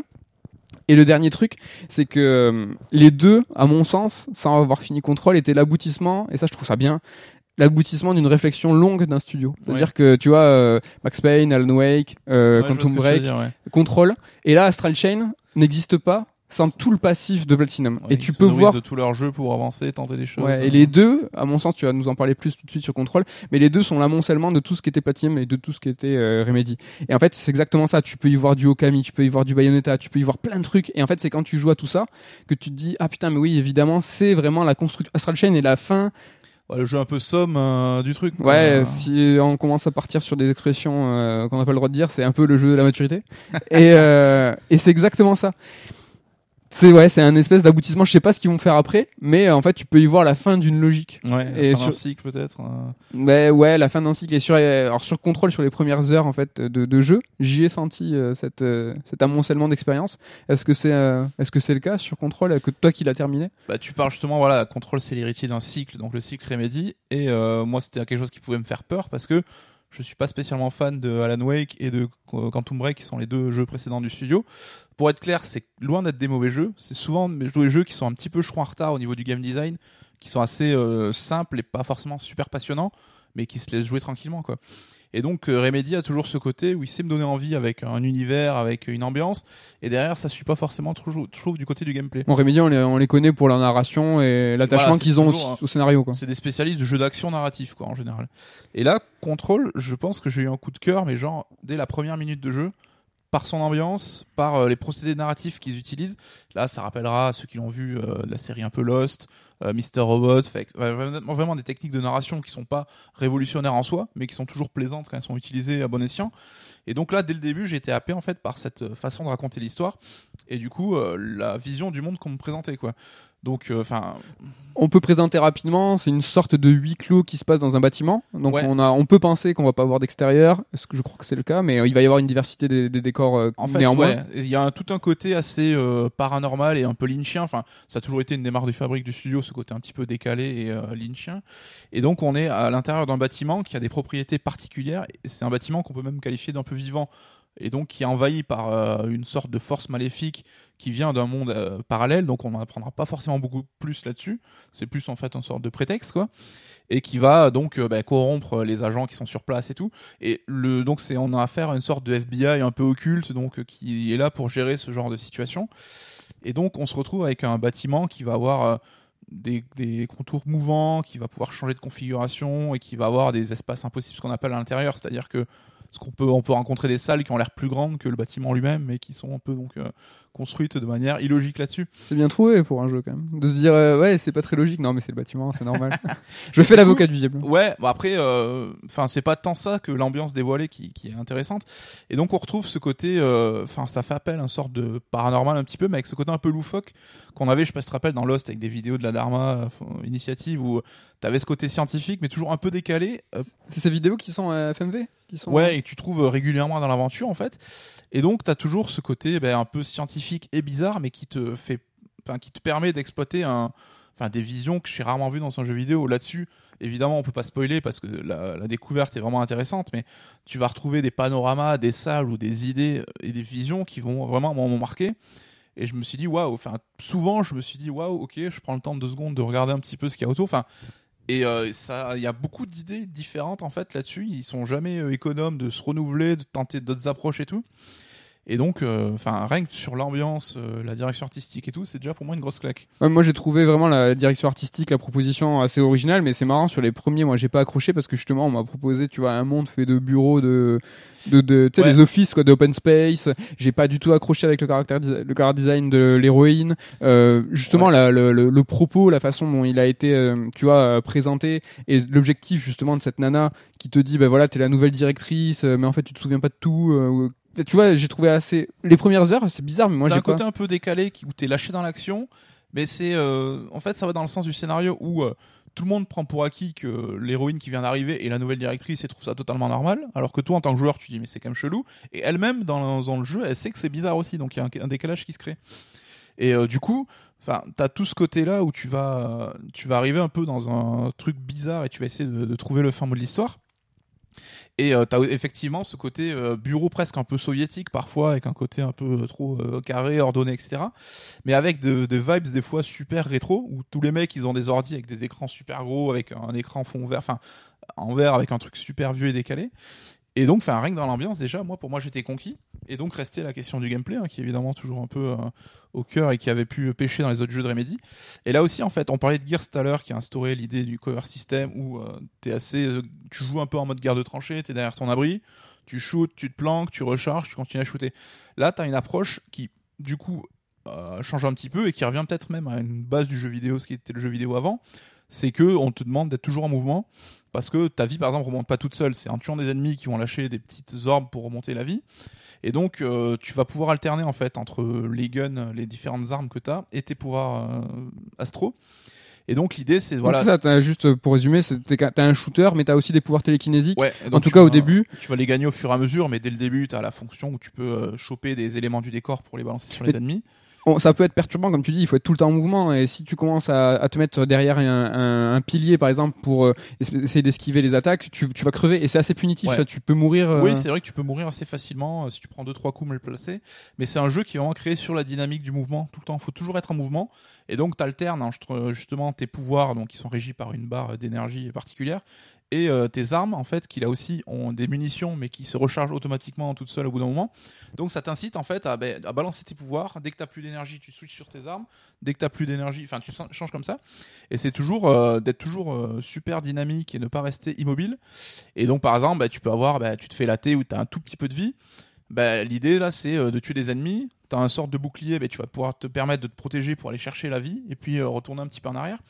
Et je trouve ça une patate vraiment de ouf. Les pouvoirs sont super simples à utiliser, mais sont super percutants, que ce soit au niveau des effets visuels, au niveau du son aussi qui est utilisé. Et du coup, j'ai trouvé ça vraiment kiffant à utiliser les pouvoirs. Alors, t'en acquiers d'autres aussi, qui sont pas forcément beaucoup plus utiles que la télékinésie de départ, mais ça apporte un peu de variété, c'est plutôt cool. Et euh, Ce que je disais quand même un petit peu au départ, là, le côté somme, c'est vrai qu'ils ont appris de Quantum Break. Le Ouais, co- qui était carrément dans ce délire de d'armes à feu plus de pouvoir. Mais là, ils ont même récupéré tous les assets euh, visuels, les effets spéciaux et tout, ça ressemble vachement. Ça à- ressemble, oui, c'est vrai que ça ressemble un petit peu, mais je trouve la DA beaucoup plus aboutie là sur. Ouais, ils ont pu changer ça, ouais. Et donc, t'as ce côté vraiment euh, gameplay dynamique. Et euh, moi, ce qui me saoule dans les shooters action comme ça, c'est que t'as souvent des vagues d'ennemis à plus savoir qu'en faire. C'est ce qui avait pu être un peu un souci, je trouve, dans les Gears ou les Uncharted, où t'es calé derrière ton abri, t'as une vague d'ennemis, tu les butes, et t'as une deuxième vague d'ennemis, c'est chiant. Là, je trouve chaque fusillade, et il y en a- très très régulièrement, on se balade on tombe souvent dans des fusillades, mais c'est, euh, je sais pas, 40 secondes max. T'as des ennemis, tu les tues, bam, c'est fini, tu continues ton exploration. Et du coup, je trouve en termes de rythme, ça crée euh, quelque chose de, super, euh, enfin qui sur moi a fonctionné un max, où tu alternes vraiment les phases un peu plus euh, d'exploration, où tu peux contempler un petit peu le décor. T'as un combat, ça dure jamais 10 ans, ça s'éterni- s'éternise pas. Tu les butes, en plus c'est super jouissif, et bam, tu passes à autre chose. Tu peux vraiment te balader dans le monde et c'est en fonction des capacités que tu vas pouvoir débloquer et c'est de là que d'autres zones vont se s'ouvrir. Alors le côté Metroidvania, je trouve c'est assez galvaudé, tu vois, on n'en est pas vraiment là. C'est plus que tu as le jeu qui est réparti en différentes zones, donc c'est euh, des zones ouvertes mais des petites zones et tu passes par exemple un ascenseur d'une zone à l'autre. Et le jeu te fait faire souvent des allers-retours ou repasser par certains niveaux pour un autre objectif. Mais C'est des espèces de hubs où tu peux te téléporter. Des espèces de centres, non Il y en a plusieurs, c'est le centre, tout le jeu il y a ce même hub. ouais, enfin bah oui, t'as un hub où tu reviens régulièrement, mais c'est pas après t'as un ascenseur qui C'est pas fondamental. Non, mais euh, c'est rare où mais j'ai un nouveau pouvoir, je vais pouvoir aller débloquer ce truc. C'est plus le scénario parce qu'on va te donner une clé qui ouvre tel truc. C'est pas tellement sur les pouvoirs en fait. Et on s'y retrouve, euh, euh, on on a une appréhension justement de, le- du monde qui nous entoure, de, cette, de ce bâtiment à la fin, des, des- je sais pas, il fait 10-12 heures. Est-ce que tu t'es retrouvé à la fin, tu connaissais les lieux Parce que moi au début je me suis paumé, je trouve que tout se ressemble. bah, je trouve ce qui est génial, c'est que euh, c'est tout con, hein, mais dans le jeu, donc le bâtiment, t'as des panneaux comme tu pourrais voir dans un vrai bâtiment, genre ben, les bureaux c'est à gauche, euh, le centre d'observation c'est à droite. Et dès que t'as un objectif, il va te mettre dans quelle zone ça se situe et dans quelle sous-zone ça se situe. Et donc tu peux t'orienter toi-même en fait avec les panneaux. C'est tout con. Mais souvent, bah, ça t'arrive et tu dis ah ben tiens j'arrive, ok la flèche elle est là, je vais par là. T'as pas à quoi. réfléchir plus qu'avec euh, la signalétique. Quoi, tu vois. Ouais, et en fait, tu vois, t'as un plan effectivement que tu peux, euh, tu peux activer, mais qui est pas super pratique parce que tu peux pas zoomer ou te déplacer. Il est juste. euh, Ah, moi j'ai rien sur compris. Il est pas de- très pratique, mais du coup, tu t'en sers finalement pas tellement. Et euh, en fait, euh, chaque zone est vraiment pas très grande en fait, donc euh, je, tu te perds pas trop. Mais euh, alors, je vais pas jusqu'à dire que chaque zone est euh, différenciée au niveau visuel parce que tu as les chocs visuels plus dans des scènes spécifiques ou des salles spécifiques, mais euh, je trouvais que c'était vraiment un plaisir d'évoluer là-dedans et de t'amuser à trouver euh, la suite. euh. Coup de cœur de la rentrée. Franchement, je le voyais pas venir. J'y allais un peu à reculons parce que Remedy, comme je vous l'ai dit, Tu blasphèmes un peu Remedy. fois un peu déçu. Mais là, ben, j'ai adoré de A à Z. Et puis, euh, je, ouais, je- franchement, après, il y a quelques défauts, comme tu l'as dit. Par exemple, les modèles 3D des persos sont pas ouf. Les visages, on voit qu'on n'est pas sur du triple A, gros, gros, gros budget. La labiale, on entend parler. Ouais, puis il y a quelques ralentissements, surtout sur la fin du jeu où ça se lâche un petit peu. Et même sur Xbox One X, bah, le jeu des fois galère un petit peu. T'as toujours un affichage tardif de texture, par exemple, quand tu sors du menu pause ou ce genre de conneries. Mais rien qui m'a vraiment gâché l'expérience et euh, j'ai vraiment adoré. euh, Je sais pas si on pourrait parler de triple A ou de double A, mais en tout cas, c'est des gens qui, avec, euh, tu vois, on en parlait tout à l'heure des assets qui- qu'ils avaient déjà exploités sur Quantum Break, un savoir-faire global sur plusieurs jeux, ont avec tout ce savoir, tu vois, faire une nouvelle proposition et en tout cas un engagement artistique. C'est ça qui t'a plu, tu vois, très fort. Mais euh, y a un- or, c'est- ils sont pas édités cette fois par Microsoft ou quoi, donc c'était un éditeur plus modeste, donc ils ont moins de moyens. Mais je trouve que tu as cette vraie capacité, comme tu le dis, à réutiliser des choses, que ce soit des assets préexistants ou même à l'intérieur du jeu, des assets que tu vas retrouver plusieurs fois, mais par euh, des trucs malins, de la lumière, de la DA, des couleurs, bah, ils arrivent à complètement te le faire oublier. Et euh, il y a même des petits détails où c'est tout con, mais genre euh, tu peux péter les murs, c'est à la Matrix, et t'as les murs, les pylônes qui vont se décharner et tout. Et tu dis ah ouais grave, genre tu sais pour un jeu comme ça, euh, je gosse. m'attendais pas à tout ça quoi. beau gosse, euh, beau gosse. vraiment, ouais. Bon, bah, tu m'as donné envie, euh, tu me l'as ramené et je Ouais, vais. euh, mais j'espère vraiment que tu vas tu vas accrocher à ton ton deuxième essai et qu'on puisse en, pour en parler. Mais Non, mais c'est- c'est trop ça. Enfin, je pense des fois, tu sais, t'es pas, t'es pas dans un bon mood, Ouais, t'es pas dans une dans une attente de la proposition du jeu, proposition du jeu, pardon. Non, je sais pas, c'est chelou. Et puis c'est marrant, tu vois, Astral Chain, il avait beaucoup de d'écueils et peu d'éloges, alors que Control, c'est beaucoup d'éloges, peu d'écueils, et, et c'est bizarre, j'ai plus accroché à Astral Chain. ouais, moi à contrario, tu vois Astral Chain, je me dis ah je sais pas si ça me. Est- et en plus, t'as une petite vingtaine d'heures devant toi. Il, non, il est, un- il est un peu long. Non, mais en tout cas, voilà, euh, pour ce qui est du Fire Bullet euh, sur les jeux de ce Strike partie 1, Ouais, en- donc grosse rentrée et il reste encore beaucoup de choses. et pour toi, là, jouer. ça va se passer quoi à ton retour de vacances Est-ce que tu sais, tu as joué à quoi? Bah là, l'objectif c'est de finir Gears euh, 5 Ouais. et je vais me caler quand même profiter de mes vacances pour me faire un Shenmue 2 parce que je me suis refait Shenmue 1 quand la remasterisation est sortie. Le 3 sort euh, mi-novembre, donc euh, voilà, c'est le moment pour me faire Shenmue 2 parce que je l'avais fait à l'époque mais je l'ai jamais fini, donc euh, je n'ai pas eu accès à cette fin de jeu, donc je vais la découvrir, donc je suis super impatient et je serai fin prêt pour Shenmue 3. Ouais, Shenmue 3, attention, on va peut-être, je ne sais pas, en parler tout à l'heure, mais en tout cas pour le moment, c'est le place au vrai débat.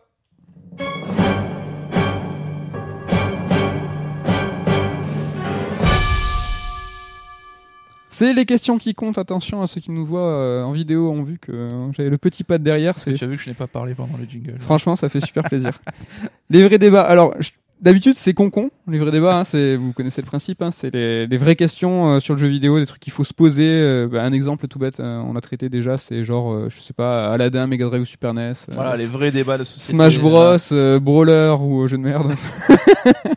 Roller ou branleur. ouais, oh, c'est stylé. Celui-là, il est, c'est un peu dans la même vague, dans la, dans- non, mais dans la même veine, pardon, de, de questions. Est-ce que ça vaut le coup de se poser Mais elle est, elle- Ça amènerait à des débats plus profonds. Je sais pas. Non, elle est peut-être un peu plus compliquée. Je sais pas si je vais te prendre de, de court ou de long. En tout cas, euh, je vais te faire une petite intro qui te Ouais. permettra peut-être de, de réfléchir le je temps. ne suis évidemment pas au courant de, Ouais. de la question du débat. Le vrai débat, cette fois, c'est attention, t'es prêt Je enlève le micro comme un con. Être indé, c'est quoi? C'est chaud. Alors Putain, moi, alors, est-ce que, est-ce que l'idée vient de Kojima ou pas? Non. Ah. pas, pas du tout, mais je Il y a trouve eu que des déclarations où justement ça fait poser la question. Quand même. Mais euh, c'est intéressant en fait. Euh, J'ai pensé à ça parce qu'il y a plusieurs jeux, je trouve, qui sont euh, tout à fait importants, quasiment mémorables et qui euh, vont prétendre au GOTY de cette année et qui sont des jeux indés. Euh, la scène aujourd'hui, on peut pas parler de, de foisonnante euh, parce que voilà, l'indé, les jeux indés ont, ont connu plusieurs vagues. Il y a eu les pics, euh, l'indé apocalypse. Il y a eu, enfin tu vois, c'est une vraie scène Ouais. qui n'est plus, enfin une vraie on scène. a, on a alterne- passé le stade de la scène indé. C'est des jeux vidéo Voilà, comme les autres. quoi. c'est des jeux Tout le vidéo. monde consomme du jeu indé aujourd'hui. On se pose plus la question. hein. Exactement, mais finalement, tu vois, c'est- du coup le vrai débat, la question concon, c'est être indé, c'est quoi, tu vois Et euh, bon, je te donnerai ma réponse tout à l'heure, euh, je te laisse réfléchir, mais moi, ce que j'ai vu, c'est j'ai écouté un reportage, enfin une interview de Igarashi, et j'ai trouvé sa définition lui super intéressante. C'est que pour lui, je sais pas si tu sais ce que je veux dire, mais c'est que pour lui, être indé, c'est euh, prendre un risque et c'est de pas avoir de public. C'est-à-dire que tu fais ton jeu. Et tu sais très bien, et tu sais pertinemment que t'es pas attendu sur ce sur ce plan-là. Et en gros, Igarashi est quand même gonflé de dire ça, sachant que le mec, euh, c'est pour ça ça, c'est lui qui gérait les Castlevania, donc les Igavania. Mais ne sois pas trop euh, parce que pour lui, il est pas indé. Ah d'accord. Ah, il, a dit non non mais moi je suis pas indé parce que moi je fais un Castlevania like like like. Et donc du coup il fait non mais moi on m'attend sur ce sujet. Je sais très bien que j'ai des fans core gamers qui euh, enfin qui vont vraiment m'attendre sur ça. Donc j'ai un- une base de vente et un public acquis d'emblée. Donc pour lui il dit ben non mais moi je suis pas indé. Ah, et, cool, euh, honnête de sa part. Pour hein. lui, c'est ah ben non, mais je me jette dans le vide sans un public acquis, avec un concept de jeu qui est inconnu, je ne sais pas. Et en fait, c'est- voilà, c'est faire une vraie proposition, une vraie nouveauté. Pour lui, c'est ça, être indé. Et euh, voilà, c'est ça qui m'a un petit peu inspiré sur cette Je- question. je- sa réflexion intéressante, je trouve. Après, je pense que ça répond pas à la question, mais je trouve ça intéressant. Non, non, mais euh, enfin, je vois ce qu'il veut dire. euh, je vois ce que tu veux dire, mais c'est on t'a tout pas. à fait euh, euh, cool de sa part de, de reconnaître aussi que. Ça pourrait être une réponse. Indé, euh, voilà, c'est. euh, Mais moi, ce qui me faisait marrer, c'est qu'il y a des interviews de Kojima pour le TGS, donc il présentait. Donc Stranding. rappelle-nous. ouais. Alors j'adore euh, Kojima, hein, j'adore, j'attendais ce training comme un ouf, mais Kojima qui dit à longueur d'interview quand même, ah là là, je me lance en indé à mon âge, euh, ah, j'y suis allé euh, avec euh, l'agnac, euh, tout le monde me disait de ne pas y aller, enfin, ok, euh, le mec a été euh, viré de Konami, donc il repart un peu à zéro, alors je vais pas l'y enlever, mais le mec il signe quand même son premier jeu chez Sony, et on sait qu'il a le chéquier en blanc pour faire ce qu'il veut. Donc le mec il a recruté sa team, il a des bâtiments à faire euh, pâlir d'envie Google, je pense, et euh, il a et budget infini pour son jeu, donc... euh, Ouais, enfin là tu vois c'est là la question se pose. Bah, Vis-à-vis de la définition d'Igarashi, en tout cas, il est indé. Parce que oui, si tu- Non, oui non, parce qu'il y a des gens qui sont fans de Kojima et de toute façon vont adhérer à son propos, quel que soit le. Tu vois, c'est pas Metal Gear, mais euh, ils vont. On a vu les derniers trailers, on peut y voir déjà du Metal Gear, on peut y voir une philosophie de Kojima, donc de toute façon il a un public acquis, mais sur le gameplay, sur la propale, elle est complètement différente. Donc euh, ça peut. euh, J'aime bien l'idée de dire être indé, c'est prendre des risques, parce que quand on le voit dans la vie de tous les jours, je pense c'est souvent euh, synonyme. hein. Enfin, nous on le voit quand tu lances une société, etc. Bah, c'est prendre des risques, c'est s'exposer et euh, là qu'il y a toujours la crainte bah, que tout s'arrête du jour au lendemain. Mais euh, bon, enfin tu vois, quand il y a beaucoup de studios indés qui font du roguelite à la chaîne parce que c'est le genre du moment, ils prennent pas forcément de risques, mais ça reste des jeux des éditeurs, des développeurs indépendants. Est-ce que toi, t'as une, t'as une réponse? Parce que tu sais que les vrais débats, il faut trancher. Là, t'es pas là pour euh, pour tourner autour du pot. Moi, je serais pragmatique. Être indé, c'est quoi? Moi, je serais pragmatique, presque dans la définition, euh, tu euh, by the book, quoi, dans le dictionnaire. Être indé, c'est une société qui n'appartient pas à une autre société, tu vois. C'est euh, si t'es racheté par un gros groupe et que t'es une succursale, machin. Enfin, être indépendant, c'est une société qui ne rend de compte qu'à elle-même. Donc Kojima Prod est indé. Bah oui et non. Enfin, ils il, est édi- il, est, financés, il est euh, édité. Oui, ouais, c'est un développeur indé, c'est sûr. Mais il a pas euh, évidemment les mêmes problématiques. euh, oui, David Cage était indé. Mais David Cage, Quantic Dream, c'est un très très bon exemple. Ah, c'était Sony. C'était vrai. c'était exactement le même Et on voit la situation aujourd'hui où ils ont un peu coupé les ponts avec Sony et qui vont s'attaquer à un peu toutes les machines, au, au téléphone, etc. On sait, on, Je on pense a imagine ce qui s'est passé avec Quantic Dream quand même. Euh, Il y a dû avoir des propals qui ont été refusés. Ouais, des- je pense que Sony a clairement voulu les racheter et qu'ils ont voulu justement non aller contre euh, cette volonté de concentration et euh, on a une époque avec le streaming et tout où un jeu peut être accessible à, à un parterre euh, immense, on n'a jamais eu autant euh, de gens à porter assez facilement. Je pense que eux voulaient justement embrasser à fond ce truc-là. C'était en mars dernier que donc David Cage, euh, on sait que chez Yoshida, euh, le directeur, enfin le responsable des achats monde des studios était accompagné était à Paris. euh, à Paris avec lui et on a su voilà que, que, que David Cage les a rencontrés mais bon là il a signé avec la Chine on, tu vois il y a dû avoir des tractations des refus enfin Ouais, ouais, il y a trop pense de oui. coïncidences quand même Mais euh, je pense que, enfin, ça s'est pas nécessairement mal- passé, mais que lui Non. avait d'autres envies et que pour le coup là c'est louable et là il prend un risque. Alors qu'il aurait pu euh, s'assurer euh, ses vieux jours en finissant chez Sony avec le chéquier effectivement euh, illimité. ouais moi je suis assez d'accord avec toi je suis euh, voilà pour moi un, un jeu et un développeur indé c'est qui n'est pas tu vois en first party hein, ce qu'on dit euh, propriétaire d'un autre ou d'un éditeur Euh, en essayant de pousser un poil le débat, c'est vrai que la, la filiation avec un jeu indé est souvent euh, faite avec le, le côté artistique, tu vois. Euh, par Oui, exemple, et même artisanal aussi. hein. oui, ben on peut penser euh, à des jeux comme euh, Journey, à des jeux, tu vois. Ouais, pour le coup là aussi c'était. mais des ça marche pas du tout parce par que c'est des jeux euh. financés. Bah, tu vois, Platinum Games, on en parlait, c'est un studio indépendant, c'est-à-dire que il doit aller chercher des contrats avec des éditeurs pour pouvoir assurer son, ses rentrées d'argent, quoi. Mais on pourrait, justement ils vont s'auto-éditer maintenant. Avec enfin, des on pourrait projets. assimiler les jeux de Genova Chain à des jeux indés dans leur pro- dans, dans leur production, c'est-à-dire que tu vois, ils sont entre guillemets dans un coin en full, philosophie. full ouais. liberté avec une propale comme Igarashi le disait tout à l'heure. Euh, ben on sait pas, tu vois, quand il a lancé Journey, bon, il y avait Flow avant, il y avait Flower Bah oui, de toute façon, Genova Chen est un porte-étendard de cette scène indé comme Jonathan Blow ou, euh, ou Eda. ou- Oh j'ai le mec de Super Meat Boy dont j'ai oublié le nom, Edmund Macmillan. Edmund Munkillen. Mais du Euh, coup, Ueda, tu vois, maintenant, euh, il est plus chez Sony, il repart en indé, quoi. Yu Suzuki est-il indé Shenmue 3 est-il un jeu indé? On en parlera peut-être après. En tout cas, on a tran- tu as tranché sur le vrai débat. Tu as dit. C'est toi qui l'a. C'est toi qui assume. Non, mais je suis d'accord avec toi. Sur cette question, n'hésitez pas. On va faire un petit. Ça va être compliqué ça sur Twitter. Parce que d'habitude, on fait un, un vrai débat sur Twitter. euh, oui, non, euh, tranché. Là, euh, être Qu'est-ce indé. qu'un jeu indé Oui, Qu'est-ce non. qu'un jeu indé C'est compliqué. Mais en tout cas, n'hésitez pas. euh, à Donnez nous- votre avis, en tout cas. Ouais, n'hésitez pas. Là, on passe à On the Spot et on va peut-être parler. Je sais pas. J'ai parlé de Shenmue 3. euh, C'est pas sûr.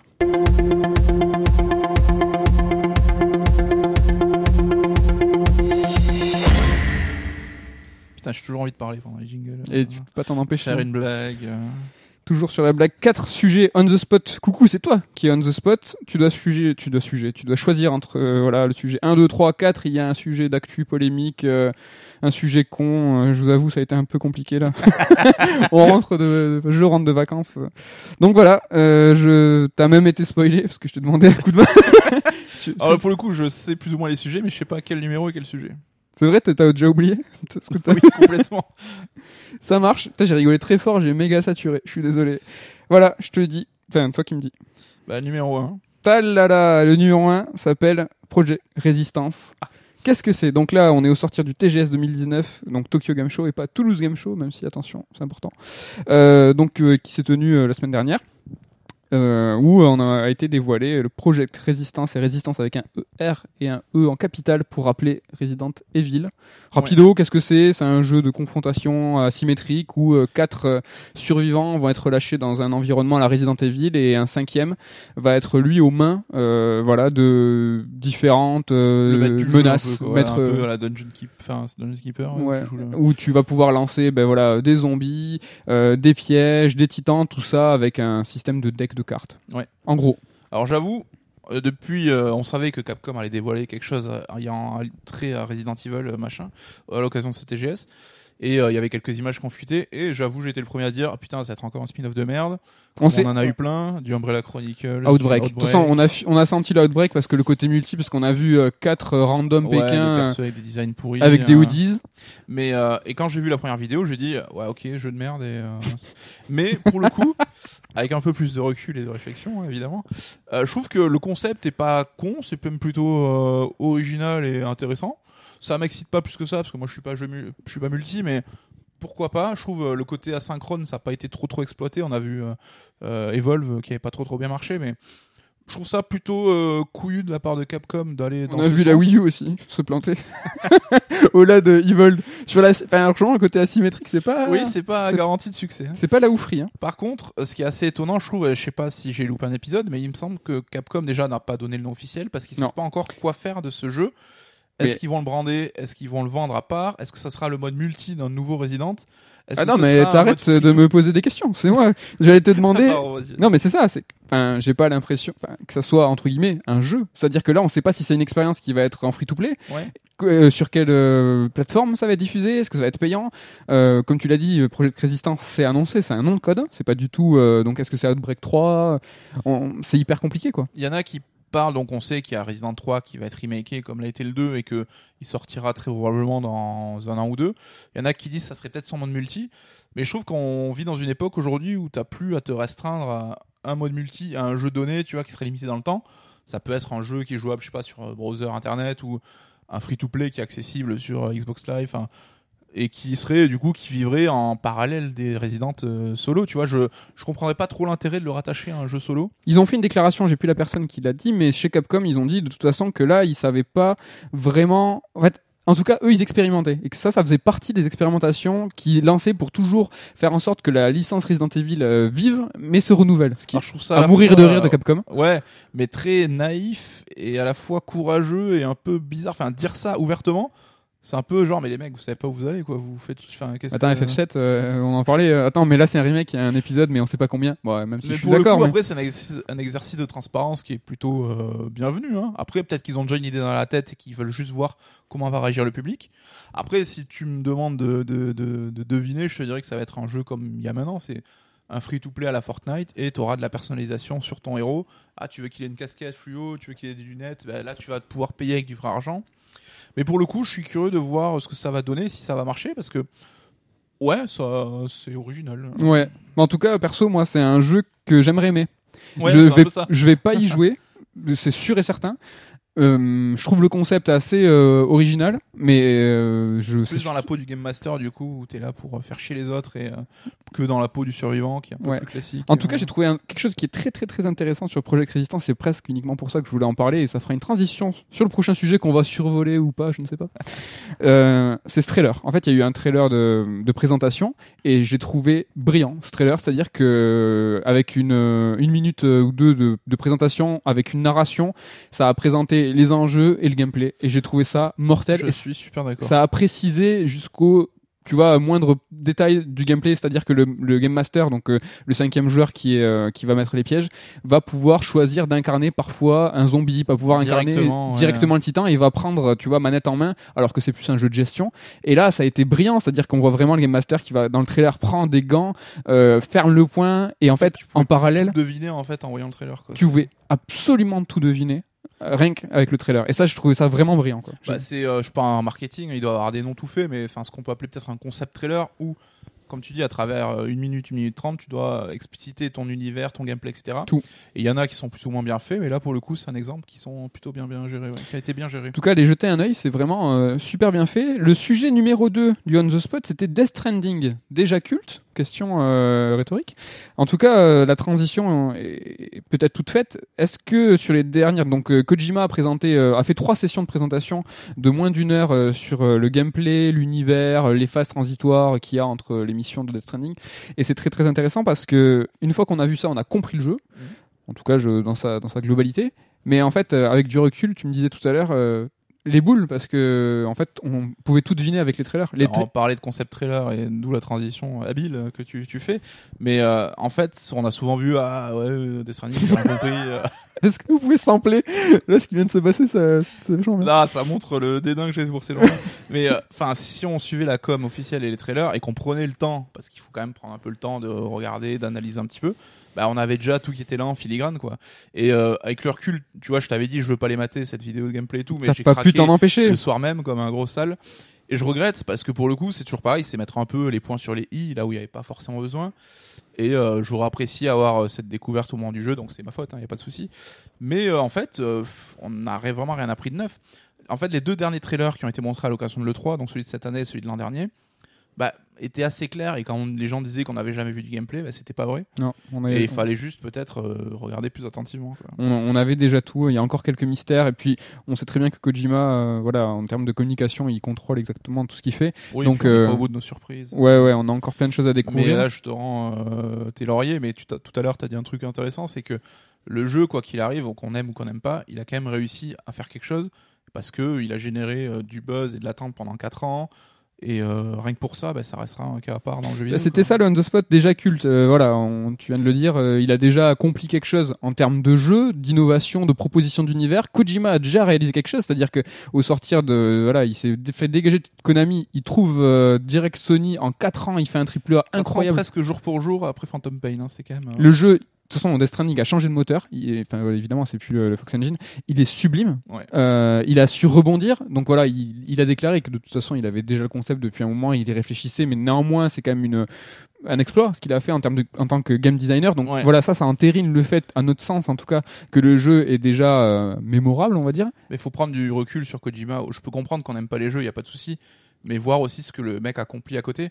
Et on dit souvent, par exemple, ah là là, ce jeu, c'est le l'Unreal Engine. Bah, il ressemble, tous les jeux d'Unreal Engine se ressemblent plus ou moins. On l'avait vu à l'époque Gears et tout. Là, Kojima, avec un nouveau moteur, donc qui est celui de Horizon, réussit à faire un jeu qui ressemble éno- énormément à Metal Gear 5 dans euh, les menus, les, les animations, euh, certains détails à la con, alors qu'il a complètement changé de techno, tu vois. Il y a des mecs qui bossent sur le même moteur, ben, on reconnaît les jeux de studio à studio. Lui, on reconnaît sa patte à travers, À la- travers. La, technologie, quoi. C'est quand même. euh, Enfin, rien que ça, on peut lui reconnaître. Quoi. Si le mec il a pas une singularité. euh, En tout cas, voilà, ça c'est quelque chose que nous on admet, euh, on va dire acquis. De toute façon, c'est intéressant de s'y pencher. Le jeu, euh, voilà, on est plutôt adepte des jeux de Kojima. Est-ce que t'as peur de la déception? Est-ce que je serais pas, même euh, je serais pas le fan aveugle qui va dire, je l'attends comme un ouf et j'espère que je vais kiffer, mais je vais pas dire il va me plaire à coup sûr parce que je vois qu'il tente une approche originale et s'il faut, je vais pas accrocher tout bêtement. Mais euh, là, je pense que on l'a dit, c'est un jeu qu'il faudra s'impliquer dedans. Euh, Alors, ça la joue un peu roleplay, mais accepter un peu de se faire du mal pour rentrer dedans en fait. Et c'est on voit que il y a souvent ces débats qui pop euh, quand certains jeux exigeants en sortent. On est peut-être forcément plus habitué, trop, plus trop habitué. On parlait de Sekiro à certaines occasions. Il y a Outer Wilds aussi que tu as adoré, où tu me disais que c'est un jeu, il faut aussi accepter les règles du jeu et euh, s'y plonger aussi. Donc ouais, c'est, je pense, enfin, si vous n'avez pas envie de vous plonger dans l'expérience, bah le faites pas, il y a pas de souci, mais enfin, trollez pas seulement quoi. soyez pas des trolls Il y a j'en regarde deux là. Ils se reconnaîtront. Euh, on va passer au. Ouais, on va pas faire on the spot, c'est qu'un sujet, mais on va quand même parler du troisième, Shenmue 3. Oh là là, badaboum. Donc tu vas faire Shenmue 2.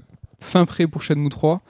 On, on est rassuré. On voit des choses qui nous font plaisir. Ouais. Euh, néanmoins, euh, Shenmue 3 sera la suite de Shenmue 2, euh, c'est-à-dire avec un saut temporel. Donc euh, c'est un jeu Dream, enfin, on va dire un peu plus beau que sur Dreamcast, mais qui n'a pas les, les aspirations et la volonté qu'avait Shenmue à l'époque de révol- révolutionner. euh, Oui, ça, c'est des projets à remercier Yu Suzuki euh, à la dernière Gamescom en disant euh, vous avez ouvert euh, le monde ouvert, vous avez nous avez voilà tracé le sillon qu'avec qu'aujourd'hui avec Witcher 3 et, CD Pro- et Cyberpunk on suit sur le monde ouvert.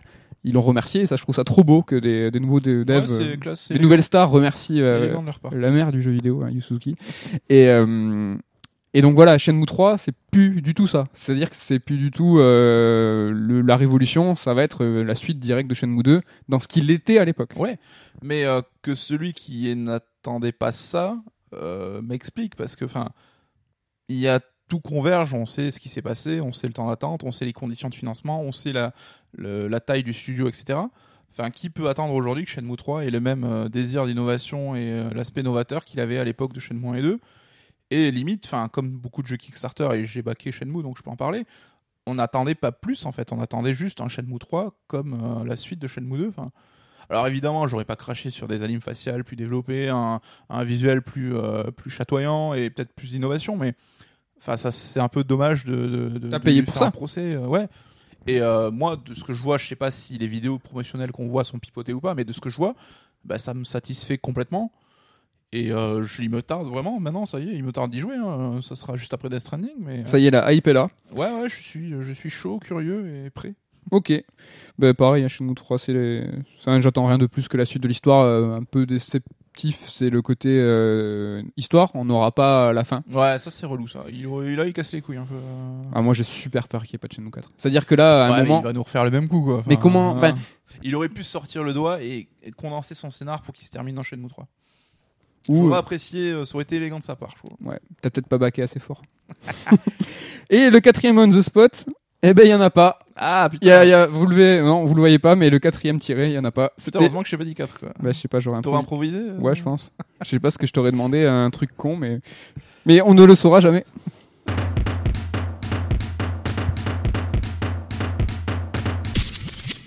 Sans transition. Carte noire, ca- carte blanche, on se dirige vers la, la fin de l'émission, la fin de ce Sur Strike en deux parties. De la rentrée.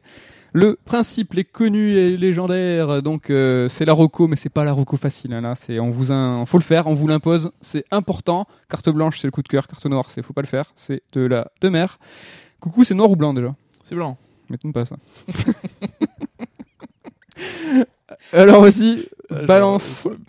Euh, alors, bah, je vais rester dans mon thématique un peu, euh, je vais dire goujon. Comment on dit qu'on n'est pas content Goujon Non, Bougon. bougon. Goujon, c'est le poisson. Non, non. Excusez-moi, je pars en vacances ce soir, euh, je suis à bout. Ou alors Donc- c'est dans Camelot, le goujon. Donc bougon, comme je l'étais dans ce podcast, à savoir, euh, ouais, arrêtez de, de râler si vous aimez pas les mêmes trucs que moi, c'est pas cool. C'est, euh, je parlais de Once Upon a Time in Hollywood, donc le dernier Aïe, aïe, film aïe. de Quentin Tarantino. Ouais. Et pour le coup, c'est un peu bâtard de ma part d'en faire une carte blanche parce que je sais que c'est un film qui divise et je comprends pourquoi. Et euh, c'est pas le film le plus accessible de Tarantino.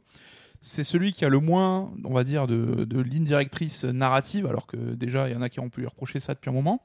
C'est plus un film. euh, Enfin, il a tellement de niveaux, je trouve, sans en parler de niveau de lecture pour être un peu pompeux, il a tellement de niveaux d'appréciation. Tu peux le prendre à plusieurs couches et je l'ai vu deux fois et la deuxième fois j'en ai encore découvert d'autres. Mais euh, c'est plus. C'est dur à expliquer, mais c'est un- pas un film d'ambiance, mais tu te plonges dans une époque. faut faire corps avec les persos et faut voir l'évolution. Et euh, moi j'ai vraiment adoré et euh, voilà, sans vous conseiller, si vous aimez pas, ben c'est y a pas de souci, je comprends, mais au moins donnez-lui sa chance. Et c'est étonnant parce que. Tarantino avait annoncé qu'il ferait 10 films et qu'il prendrait sa retraite, ça c'est son neuvième film et c'est ouf parce que il a tout du film euh, Somme, on en parlait tout à l'heure. Ouais. Ça peut être la fin de sa carrière, ça synthétise tout son cinéma et je me demande ce qu'il va faire après et j'ai presque la pression pour lui parce que s'il fait un film un peu mineur ou trop je doute pas qu'il va faire un film de ouf parce que moi c'est un auteur que j'adore et j'adore tous ses films. Mais là je trouve que c'était le film parfait pour dire au revoir mais euh, par contre juste un petit tips ça parle d'une période que enfin par exemple nous on a 35 ans euh, ça y est Ça y est, 35 ans. aujourd'hui, aujourd'hui c'était dit son anniversaire. qu'on n'a pas forcément connu et un fait divers qui a eu un impact énorme aux États-Unis et qui est peut-être moins connu pour nous parce qu'on est peut-être un peu plus jeune. Euh, je vous conseillerais quand même de vous renseigner là-dessus avant d'aller voir le film parce que c'est intéressant et il y a peut-être sinon vous n'allez pas voir le un peu où c'est qu'il veut aller. Mais euh, voilà donc c'est euh, voilà la Manson Family donc Charles Manson le tueur euh, enfin le qui avait une sorte de secte qui a commandité des meurtres etc. Euh, Sharon Tate l'actrice aussi enfin je veux pas trop en dire si vous voulez pas vous renseigner donc euh, si vous voulez allez-y. Mais euh, c'est bien, je trouve, d'avoir un peu ce contexte-là avant d'aller voir le film, et ça rend d'autant plus service au message qu'il y a derrière. Moi, j'avais deux petites questions sur ce film. Euh, je l'ai pas vu, et donc du coup, euh, je vais parler sans savoir. Mais, euh, une carte blanche. C'est ça. La première, c'est est-ce que c'est un film qui te rend nostalgique d'une époque que t'as pas connue? Donc nous, on est absolument, absolument pas euh, voilà des gens des, des années 60. Mais est-ce que tu regardes ce film et tu te dis, tu t'as un petit pincement au cœur et tu te dis ah putain ça a l'air. Mais pourtant c'est un truc que t'as pas connu. Donc moi, ça m'a, c'est un sentiment que j'ai que j'ai eu avec euh, euh, Boy, donc un manga qui a été euh, publié chez euh, chez Omake Books, euh, Potoflo. Et en fait, voilà, c'est pareil, c'est une, une nostalgie donc d'un Japon que j'ai pas vécu et j'avais ce pincement au cœur. Est-ce que c'est un peu ça? Alors non, Non, c'est pas grave, hein, j'ai pas. c'est ce que j'ai beaucoup lu sur le film, mais qu'il n'y a pas, il a pas eu d'effet chez moi parce qu'effectivement, peut-être que, enfin, les critiques étaient peut-être un peu plus âgés ou plus. euh, Bah, putain, c'est des, des vieux critiques quand même. Tu quoi? Enfin, moi, j'ai pas eu cette nostalgie, mais c'est plus, tu comprends quand même le message et euh, le côté. Euh, alors, je veux pas trop en dire, mais euh, je comprends ce que veut dire Tarantino. Je comprends sa nostalgie à lui, en fait. Ah, ça c'est beau. Tu vois Genre, t'as- toi t'as compris quoi. c'est un peu. Alors, dit comme ça, c'est un je, peu, je eh. passe pour un gros En tout cas, mais- si vous avez pas aimé, c'est parce que vous avez pas compris. Non, mais je, je n'ai pas, je n'ai pas eu cette nostalgie personnellement, mais j'ai, euh, je comprends son, son point de vue. Ouais. Et ma deuxième petite réflexion de mec qui a pas vu le film, hmm, moi aussi j'aime beaucoup Tarantino et j'ai l'impression qu'il questionne à chaque fois un genre, euh, qu'il questionne à chaque fois euh, des acteurs. Tu vois, il est vachement sur le côté, euh, euh, comment on dit, pas lame, putain, ridicule, non pas ridicule, ringard. Ouais. Il est euh, Tarantino, c'est la réhabilitation voilà, des acteurs, la tout ça. Des trucs un peu ringards, ouais. Là, c'est un peu presque le sujet de ce que j'ai compris un petit peu du film, en tout cas sur le. Oui, oui, oui. Enfin, c'est quoi. Donc, euh, le personnage principal, c'est, on a un duo, donc c'est Leonardo DiCaprio, Brad Pitt. Qui n'existe pas, hein. DiCaprio. C'est- Oui, c'est des personnages fictifs. Et Leonardo DiCaprio, c'est une star qui a une carrière à la télé, qui était un- une star d'Hollywood et qui est un peu sur le déclin maintenant.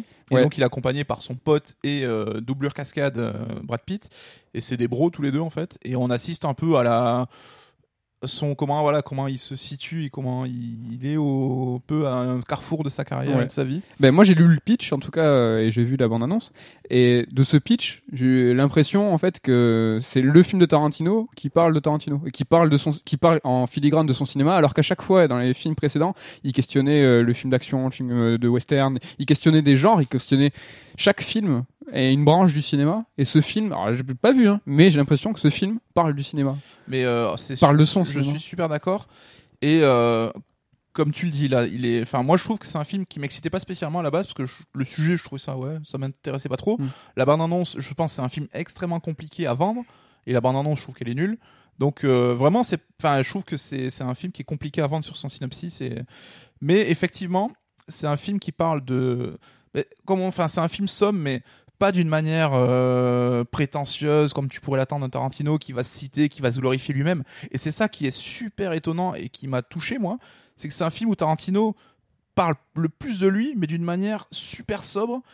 Et euh, t'as pas tous ces gimmicks habituels, t'as pas des dialogues à rallonge comme on a d'habitude. Il sait se mettre en retrait. Et c'est pour ça que j'ai trouvé super touchant en fait. au moins que- moins autoréférencé peut-être Ouais, et euh, on perd tout ce côté où on peut lui reprocher parfois à raison, euh, le côté un peu prétentieux ou autocitation et tout.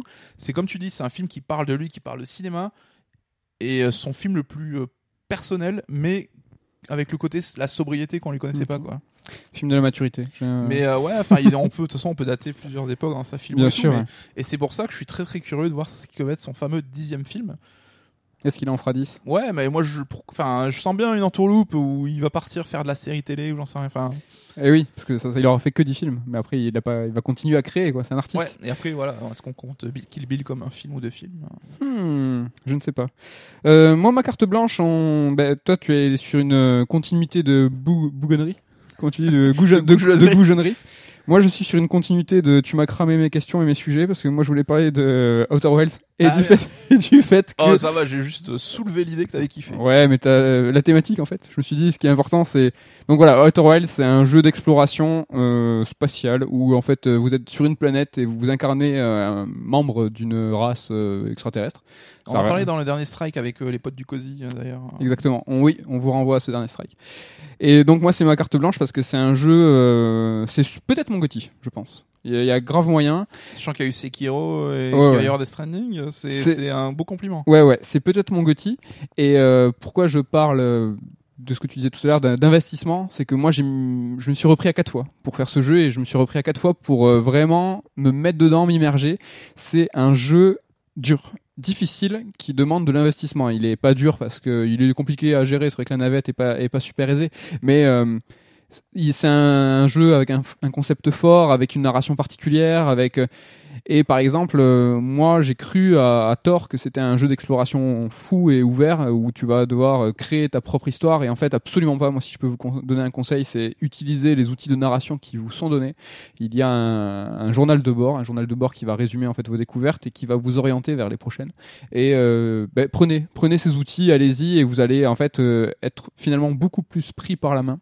C'est un jeu qui est d'une inventivité folle, qui m'a donné l'occasion de vivre des, choses incroyables, euh, qui racontent des trucs de ouf. Euh, c'est exceptionnel. Et franchement, euh, l'acteur euh, de Heroes là, je le remercie. euh, comment il s'appelle euh, Tu sais, euh, qui va dans le dans le temps là. ouais, ouais, son personnage. Maki Yoka, je crois qu'il s'appelle. Franchement, c'est incroyable. Donc, on vous renvoie à la petite histoire. hein, c'est qu'il a aidé Studio, l'a racheté même, et qui a permis ce jeu d'exister, en tout cas dans cette dans ces conditions, avec cette qualité graphique, parce que normalement, il était bien bien moindre. Et c'est un jeu d'investissement. Voilà, moi, je suis, pas, vous le savez, très fan de, par exemple, de Red Dead 2. Et voilà, c'est ces jeux où il faut s'immerger, se plonger et accepter une proposition artistique. Et si elle n'est pas, si vous n'arrivez pas à rentrer dans ce moule. Et que la proposition ne vous convient pas, euh, j'ai envie de dire euh, jouez à autre chose. Euh, Oui, jouez c'est à- pas grave. oui, c'est- jou- C'est jouer à autre chose. Ben, et ben, voilà, faut pas réfuter ou dire non, mais ce jeu c'est de la merde parce qu'il raconte rien. Ce jeu c'est de la Red Dead, c'est trop nul parce qu'il est trop long, etc., etc. Peut-être. Ouais, un peu, un peu bougon toi aussi. Ouais, ouais. ce c'est la rentrée pourtant. Merde. mais euh, voilà, c'est pas. euh, si vous aimez pas, si, si vous aimez pas, vous êtes, vous êtes pas des cons. Et puis, euh, t'as le droit de pas aimer, t'as le droit de dire non, ça me convient pas. Donc justement, il- ça ne nous convient pas. C'est une proposition on qui en a déjà parlé, mais faut accepter que tout n'est pas fait pour tout le monde, quoi. Ouais. Complètement. Et c'est une, c'est une, une proposition qui est tellement franche et affirmée que, voilà. En tout cas, moi, c'est ma carte blanche. Essayez-le, essayez-le. Ouais, ouais, Et, euh, J'avais fait le tout début juste, mais euh, ça m'avait vraiment intrigué j'étais accroché. Mais c'est presque le jeu où je me dis, tu sais, c'est un peu, on a tellement le diamant brut et je veux prendre le temps et le bon moment pour, euh, Ouais. pour m'y mettre. Voilà, en tout cas, ouais, si tu le sens pas ces vacances, euh, attends, euh, attends le, le bon moment, comme Red Dead, hein, c'est- c'est- il, s'est temps- il serait temps. Mais euh, voilà, double carte blanche, ciné et jeux vidéo. on est que dans le, le positif, le bleu carte blanche. Ouais, on fait des, des cartes blanches où on est vénère quand même. Là, on est des bougons, mais quand même. des goujons et puis ceux qui aiment pas, vous êtes des cons. hein. Ça, c'est vachement important quand même. Donc voilà, allez-y, on termine cette première partie de Third Strike numéro 15. On se retrouve dans 15 jours où on retrouvera euh, Coucou Bronzé. Euh, retour de vacances, ça fait plaisir. Et voilà, on vous parlera, euh, il vous parlera surtout des jeux qu'il a pu essayer, jouer. Et il y a plein de trucs qui arrivent comme Zelda Awakening et tout. On va quand même euh, se lancer sur Ouais, plein ouais, Link's. Awakening, ça fait envie. Il va y avoir plein d'actu. On vous remercie, on vous fait la bise. Et on vous dit à dans 15 jours. Ciao, ciao, bye bye. Et là, je meuble le temps que t'appuies sur le bouton, vas-y. Attends, c'est le combien déjà? Oui, c'est le 2. Allez, bye Anybody, so make your choice right. Select and make your first pick. 10, 9, 8, 7, 6. Choose and pick the best one. 5, 4, 3, 2, 1. Select and make your first pick. 10, 9, 8, 7, 6. Choose and pick the best one. 5, 4, 3, 2, 1. Select and make your first pick. 10, 9, 8, 7, 6. Choose and pick the best one. 5, 4, 3, 2, 1. Select and make your first pick. 10, 9, 8, 7, 6. Choose and pick the best one. 5, 4, 3, 2, Yo, yo, 1. one box could leave you messed up and fractured. Lock these uppercuts, they may leave you captured. May the best fighter win and win again. Battle to the top until his life ends. But if his life ends and he starts to decay, may one of his street soldiers avenge See me. you talking to the game, couldn't be talking to me. I got enough to beat and more soldiers to bury. You know we just clicked in and made you realize this game is twice as hard. You see that with your own eyes. You're on the way to choose your type of life cause you gotta. I tell you from now, which fighter will be the hotter. I don't think you want this one, just practice. Just challenge me when you're ready with your tactics. High punch and spin kicks, watch your back split. I see you in the air when I make you back flip. Let's get it on now. Select and make your first pick. Let's get it on now. 10, 9, 8, 7, 6. Get it on now. Choose and pick the best one. Let's get it on now. 5, 4, 3, 2, 1. Let's get it on now. Select and make your first pick. Let's get it on now. 10, 9, 8, 7, 6. Get it on now. Choose and pick the best one. Let's get it on now. 5, 4, 3, 2, 1. Select and make your first pick. Let's get it on now. 10, 9, 8, 7, 6. Get it on now. Choose and pick the best one. Let's get it on now. 5, 4, 3, 2, 1. Get it on now. Select and make your first pick. Let's get it on now. 10, 9, 8, 7, 6. Get it on now. Choose and pick the best one. Let's get it on now. 5, 4, 3, 2, 1.